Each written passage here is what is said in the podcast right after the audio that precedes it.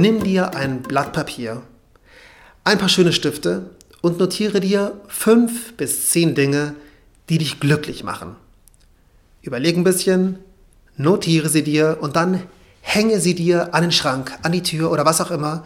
Und das sind dann deine Vorsätze fürs nächste Jahr. Mehr brauchst du nicht. Diese zehn Dinge reichen. Das wird dir gut tun. Dein Daniel. Tschüss.